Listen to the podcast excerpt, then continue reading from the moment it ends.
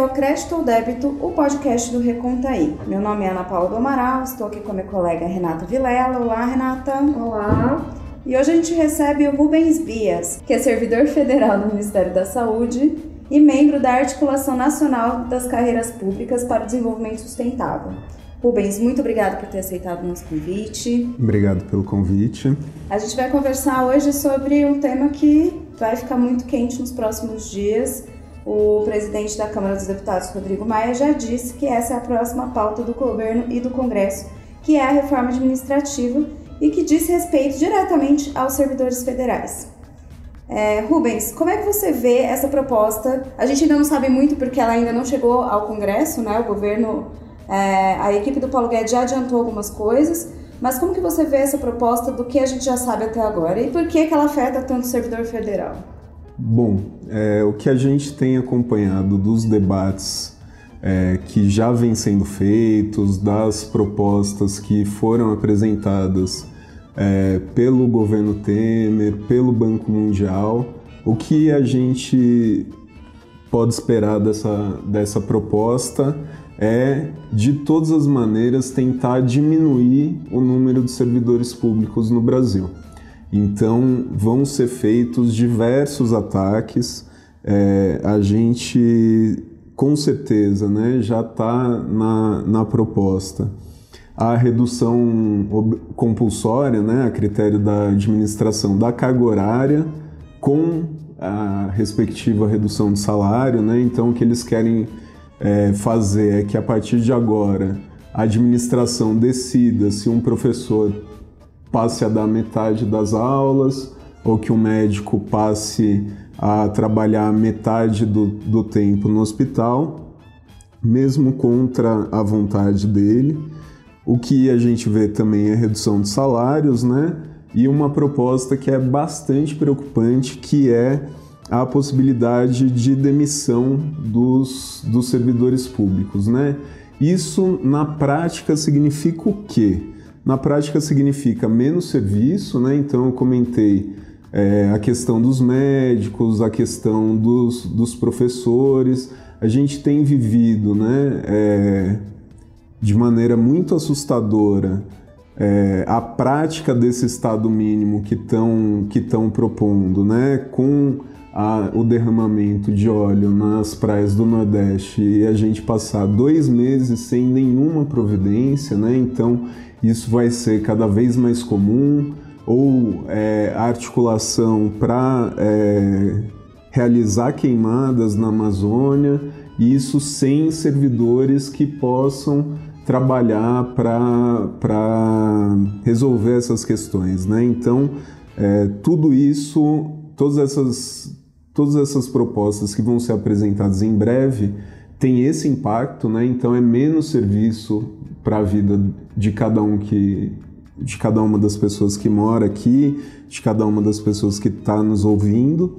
E é, uma coisa que às vezes quem faz a defesa desse tipo de proposta não pensa, que é mais politicagem. Então, qual que é a ideia? Você ter menos concurso público você vai ter mais cargo de indicação política. Cargo de indicação política, bom, a gente sabe que em geral, né, tá mais ligado com temas de corrupção, então como você deve a sua, a sua vaga, o seu trabalho para quem te contratou, você está mais propenso à, à corrupção significa menos competência, né? E menos competência porque essas pessoas não vão ser selecionadas de maneira clara. Então você pode ter uma pessoa que é sua amiga, mas que não sabe absolutamente nada do que vai fazer ali, e você coloca ela ali e ela vai é, desempenhar de uma maneira é, ruim, desperdiçando recurso, desperdiçando dinheiro, né? gerando custos desnecessários para o para o Estado brasileiro. E tem é, uma outra coisa que é bastante assustadora, né? que é, por exemplo, é, no atual governo, o que, que a gente vê? No Ministério das Relações Exteriores, um maluco que fala as maiores baboseiras, que dá a entender que a Terra é plana, que está ali porque é discípulo do Olavo de Carvalho e vários diplomatas de carreira fazendo a resistência. Se a gente diminui o número de, de servidores e aumenta as possibilidades de contratação de qualquer forma, a gente pode ter no futuro só discípulo do Olavo de Carvalho, só terraplanista no Ministério das Relações Exteriores. A gente tem visto o Ricardo Salles no Ministério do Meio Ambiente atuando diretamente para diminuir a preservação da natureza. Né? Então, todas as ações para diminuir é, o controle, para diminuir a preservação. E o que a gente pode ver, se essa reforma passar, é daqui a pouco a gente ter todo mundo é, promovendo queimada. Então, os, os trabalhadores do IBAMA que não passam mais por, por concurso público promovendo queimada na Amazônia. A gente pode ver ali é, entre o na FUNAI, né, que é o órgão que cuida dos indígenas, a gente pode ter só ruralista que quer ampliar a sua plantação de soja. Então é muito preocupante isso, né? A destruição do Estado brasileiro. O, os servidores públicos têm esse papel de fazer a defesa pública, a defesa republicana daquilo que eles estão defendendo. E é isso justamente que o governo não quer. Rubens, eu achei ótimo você falar sobre isso, porque eu até queria retroceder um pouco, Ana. Eu gostaria que você respondesse para gente qual é o papel do servidor público no Brasil e nos outros países. Bom, então acho que eu falei um pouquinho já, né, sobre esse essa dedicação a, ao, à missão da instituição que ele serve, né, e não ao gestor que está naquele momento. Então, se um servidor do IBAMA entende que o Ricardo Salles está atuando contrariamente aos interesses do meio ambiente, ele tem respaldo para fazer a resistência. Né?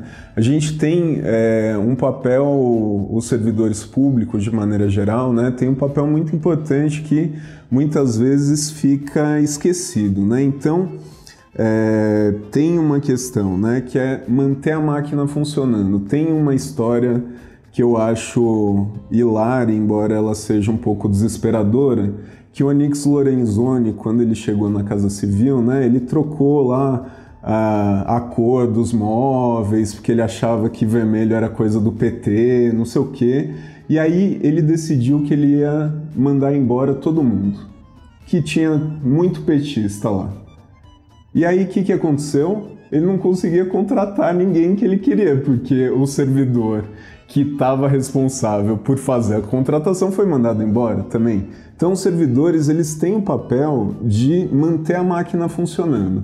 Então, enquanto né, chegam aqueles gestores que estão se ambientando, você vai tocando a máquina. Né? Tem uma outra questão que é o papel de memória institucional. Quem trabalha no serviço público sabe que todo gestor que chega, chega cheio de ideias e muitas vezes essas ideias já foram testadas. E aí, se ele chega com a equipe toda nova, né, que é outro problema, então você pode contratar e demitir a qualquer momento, Sim. vai chegar a equipe junto com o gestor. Então é importante que o, o, servidor, é aquele que permanece na instituição, ele também tenha a memória institucional para falar: olha, meu amigo, isso aqui já foi testado, isso aqui deu, deu errado por causa disso, disso e disso. Olha, isso aqui que você está falando é contrário aos tratados internacionais do Brasil. Ó, isso aqui pode ser uma boa ideia, mas então é o papel de memória institucional, né, de ter aquele então, né, o, o, profissional que mantém a máquina funcionando, que mantém a memória da instituição para que a gente não reinvente a roda a cada momento. E, de novo, né, reinventar a roda é gastar dinheiro à toa. E, que a, e também é fundamental que, é, man, é, que tenha um trabalho de continuidade entre as gestões. Então, bom, você quer deixar sua marca, quer, quer fazer diferente, tudo bem, mas tem tantas pessoas que estão dependendo desse serviço, tem tantas pessoas que estão dependendo desse benefício, a gente precisa continuar com as mudanças de gestão, permanecer as coisas, né? É uma tem, tem um exemplo que eu acho muito bacana, que é a questão do Bolsa Família, né? Então, é, no início, o Bolsa Família ele era muito criticado pela direita né, do, do espectro político, mas com o tempo, né, a gente trabalho de diversos servidores, mas também com a produção de dados, etc. Você foi fazendo o convencimento de que era importante, por mais que você tivesse diferentes visões sobre o que é o homem, sobre como o Estado deve atuar, que aquele serviço fosse mantido. E isso é uma vitória da política que é uma política de Estado e não de governo. A gente não pode começar de novo o Estado brasileiro a cada quatro anos. É fundamental que a gente mantenha o que está funcionando, que a gente melhore o que precisa ser ajustado e, claro, que a gente, é, que a gente abandone o que não está funcionando. Mas não é tudo, né?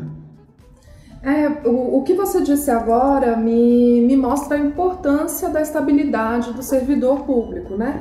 Outra coisa para a qual é importante ter a estabilidade é também a questão da perseguição político-ideológica dentro do, dos ministérios, dentro do, das áreas institucionais, dentro das escolas, dentro dos hospitais. Queria que você falasse um pouquinho sobre isso. Já existe hoje?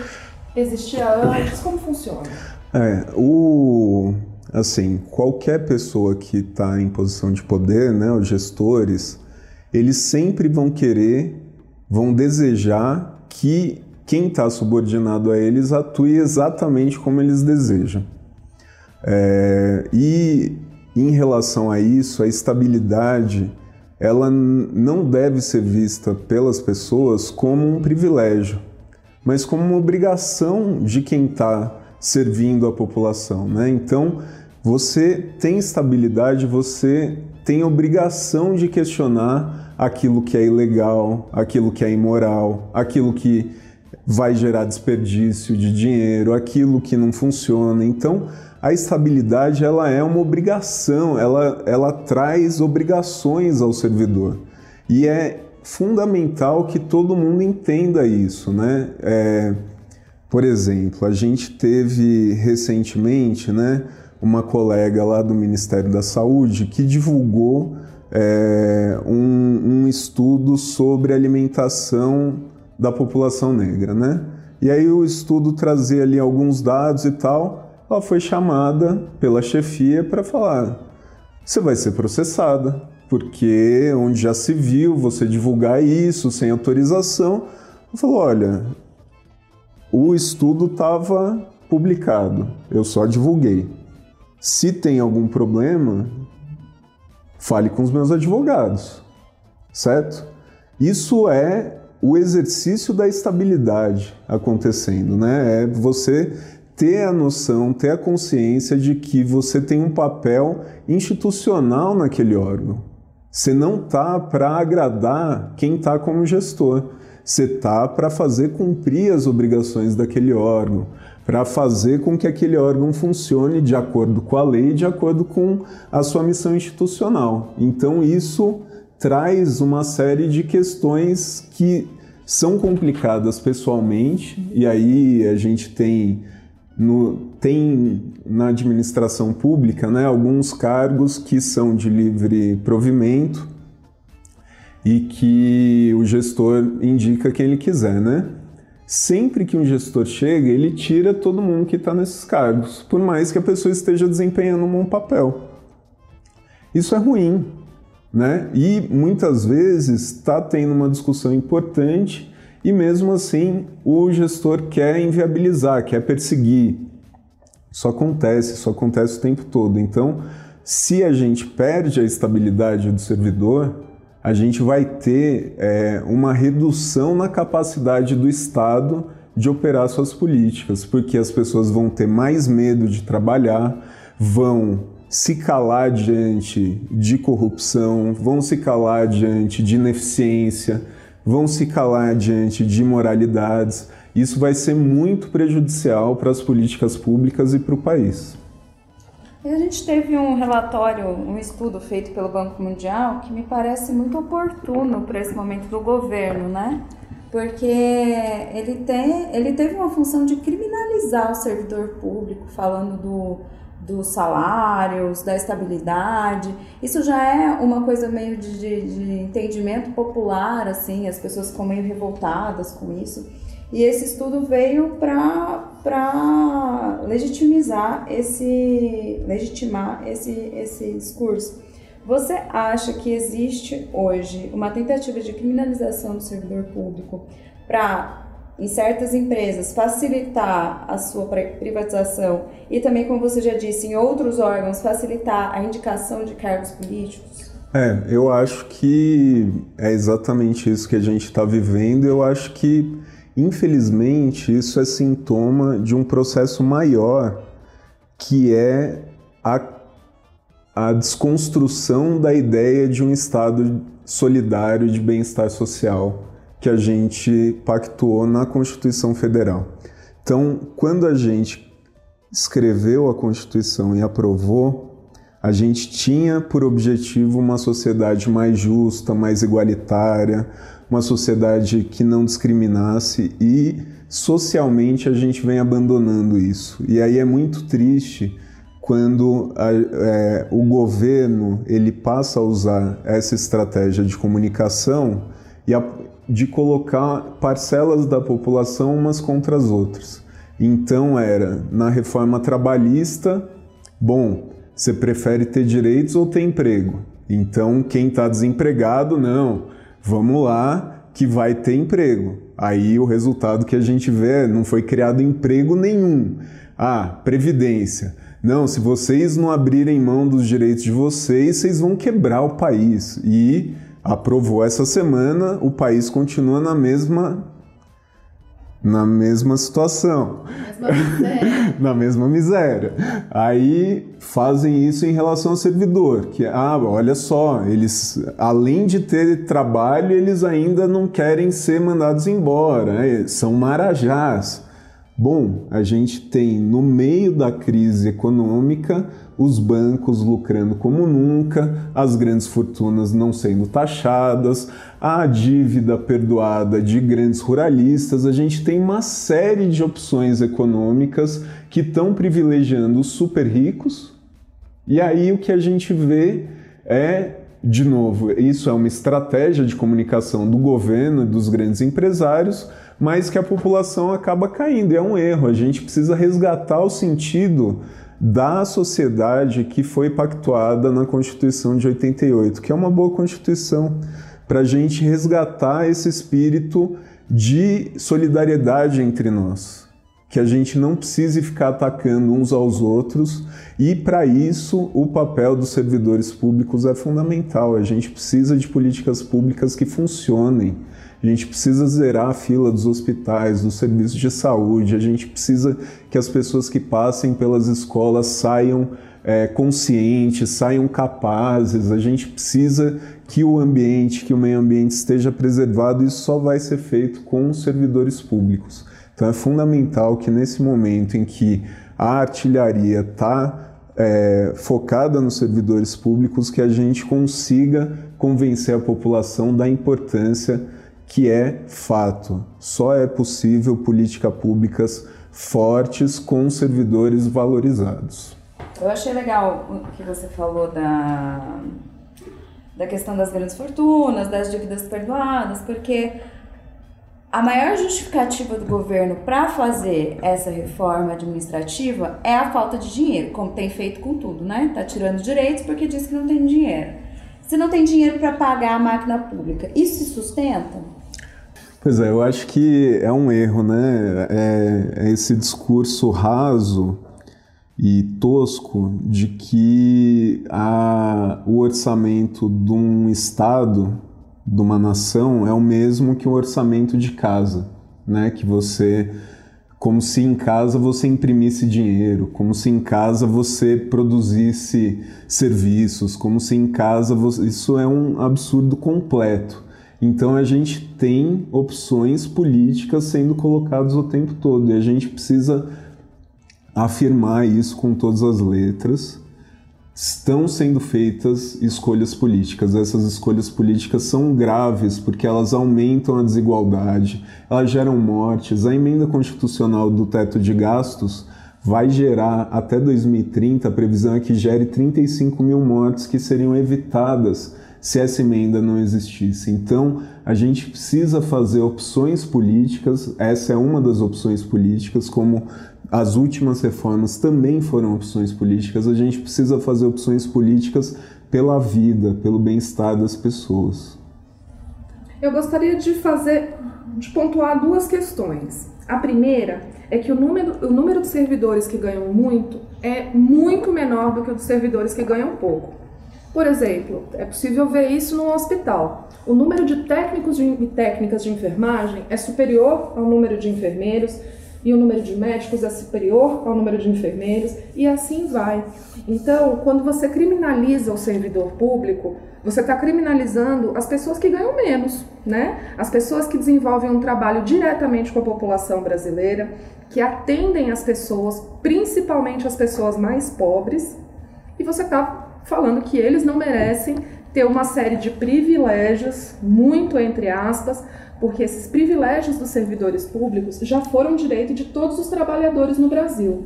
Eu acho que eu tenho a impressão que a gente já falou sobre isso num podcast anteriormente, eu não me lembro em qual, mas o FGTS foi uma substituição proposta pelo governo à estabilidade de emprego dos trabalhadores. Ou seja, na iniciativa privada, os trabalhadores também já tiveram direito à estabilidade e perderam, né? Infelizmente não foram capazes de, de lutar e assegurar seus direitos. Rubens, eu gostaria de agradecer muito, foi muito, muito elucidador ter você aqui e falar um pouco sobre a necessidade dos empregos públicos, do serviço público no país é, falar um pouco dessa categoria tão marginalizada, né? Que na verdade toca as principais políticas do país, né? Porque enquanto o governo fala de economia, é, do papel das commodities, da exportação, da importação, do PIB da balança comercial, é a agente de saúde que entra na comunidade carente, que pesa a criança que está com baixo peso, é o médico que atende as vítimas da violência, é a professora que vai alfabetizar as crianças na zona rural, nas periferias das grandes cidades, e é isso. Muito obrigada. Obrigado pelo convite. Rubens, se você quiser deixar alguma mensagem para quem está ouvindo a gente. É, eu acho que é isso, né? A gente tá, vai passar por esse momento de disputa política para enfraquecer o papel do serviço público, enfraquecer o papel do Estado, mas não o papel do Estado como um todo, o papel do Estado como promotor de bem-estar. E certamente nenhuma dessas reduções que a gente viu implicou em reduções, como eu disse né, anteriormente, em redução de lucros, em redução de grandes fortunas, em redução. Então, é, a gente está passando por um momento em que o Estado, como promotor de bem-estar social, vai ser novamente atacado, já foi atacado na reforma trabalhista e na reforma da Previdência, e é, vai se buscar atacar o servidor público. E é muito importante que todos nós façamos um esforço de defender o servidor público, entendendo que ele tem um papel fundamental e estruturante para a promoção de bem-estar da sociedade. Ótimo, Rubens, muito obrigada por ter aceitado o nosso convite. E se você quiser conhecer mais os nossos conteúdos, ouvir os nossos outros podcasts, você acessa no recontai.com.br. E a gente também está nas redes sociais. É só procurar pela arroba Recontaí no Twitter, no Instagram e no Facebook. E se quiser receber também o nosso conteúdo no seu celular, é só mandar uma mensagem para 61 999 77 95 27. Até a próxima!